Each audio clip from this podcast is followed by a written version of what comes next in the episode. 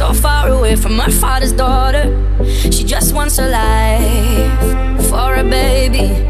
All on her own, no one will come. She's got to save him. Daily struggle. She tells him, Ooh, love, no one's ever gonna hurt you, love. I'm gonna